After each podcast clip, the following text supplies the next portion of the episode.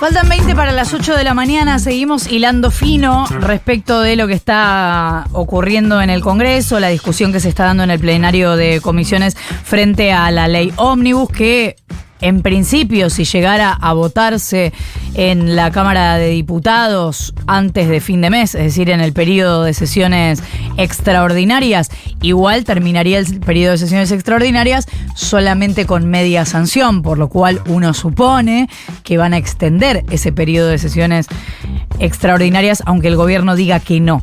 Vamos a conversar con Oscar Agost Carreño, diputado nacional por Córdoba del bloque Hacemos Coalición Federal, ese bloque nuevo presidido por Miguel Pichetto, pero además Oscar es presidente del PRO de Córdoba. Oscar, buenos días. Florencia Halfon te saluda. ¿Cómo te va?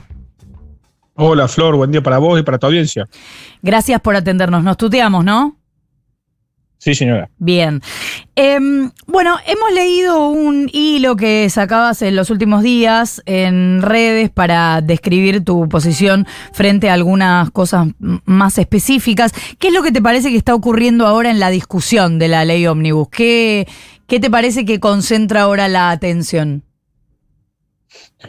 Bueno, Flor, me parece que el desafío que seguimos teniendo es darle orden a esto. Tenemos policías buenos y policías malos. El policía malo viene siendo el presidente que, que maltrata al Congreso, lo hace responsable de, la emisión monetaria, de, de, lo que pueda pasar, del ajuste, y por otro lado manda a sus funcionarios a discutir los cambios necesarios para que se vote la mayor cantidad de medidas posibles en el Congreso. Y eso no se hace con un claro interlocutor, sino con varios y de forma muy desordenada, lo que nos lleva al desafío de que nuestro bloque, junto con el radicalismo y, en alguna medida también con el PRO, empecemos a, buscar la forma de empezar a hacer el dictamen, porque tampoco vemos nadie de la libertad avanza escribiendo esos cambios que vamos acordando. Así que estamos intentando nosotros hacer ese semáforo que, hemos llamado, que, tiene aquellas cosas que sí o sí no hay problema que pasen, porque entendemos que son buenas para la Argentina.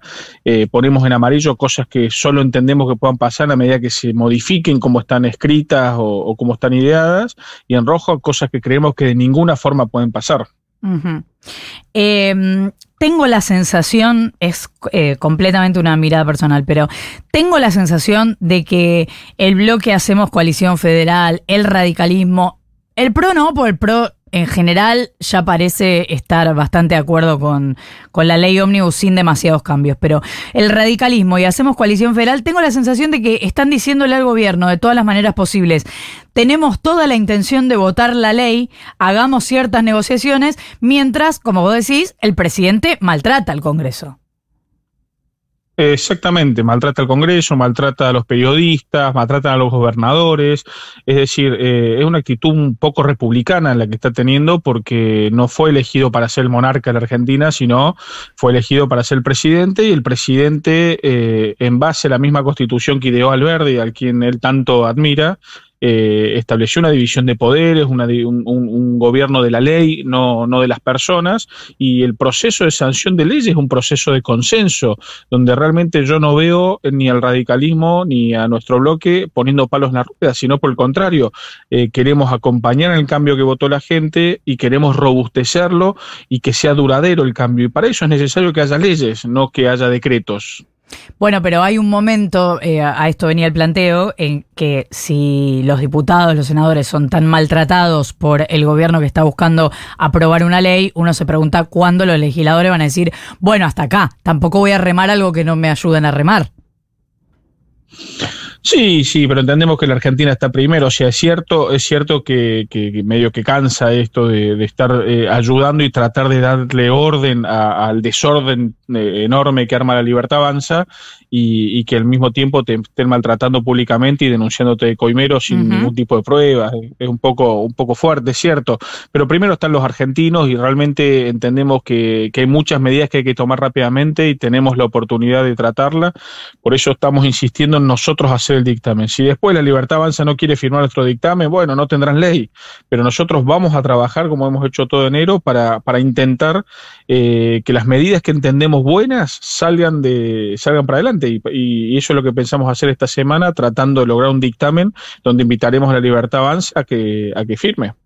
¿Y en qué situación está el, PRO en Córdoba? Digo, a partir de que eh, te sumaste a este bloque presidido por Miguel Pichetto, entiendo que en, en el PRO no, no cayó bien esto y que incluso querían que renunciaras a la presidencia del PRO en Córdoba. ¿Vos seguís sintiéndote parte del PRO? Bueno, en el bloque que estoy es el bloque de los gobernadores del PRO. Hmm. fíjate que los diputados que responden a Nacho Torres de Chubut y a Rogelio Frigerio Entre Ríos, que son eh, amarillo oscuro, o sea, nadie puede dudar de su pureza, y, realmente mi postura tiene que ver con que eh, me acerqué, siendo presidente del PRO de Córdoba, eh, con quienes comparto eh, una mejor identidad, mucho más cercana, la mía, por ejemplo, a Entre Ríos, porque es del interior, porque tiene los mismos problemas, porque tiene el mismo tipo de, forma de hacer política que a la realidad porteño bonaerense que viene estando en mi partido hace bastante tiempo. Yo formé parte varios meses del bloque El PRO y, noté esa situación, pero, eh, eh, eh, pero también creo que el futuro de mi partido pasa por quienes ganaron elecciones el, año pasado. El, resto de los espacios han perdido las elecciones producto de, peleas, de, discusiones, de internas, y los gobernadores han ganado elecciones, y, además no podemos tampoco ponernos a medir quién es más amarillo o menos amarillo cuando la mitad del PRO está dentro del gobierno que le ganó las elecciones, que la libertad avanza. Y yo creo que si, gana, si a Milei le va bien, que ojalá que le vaya bien, el PRO se va a convertir en la UCD de Menem, y si le va mal, no se va a poder despegar. Por lo tanto, hay que generar una nueva identidad y yo creo que es atrás de los gobernadores. Eh, Juntos por el Cambio ya es algo que quedó en el pasado.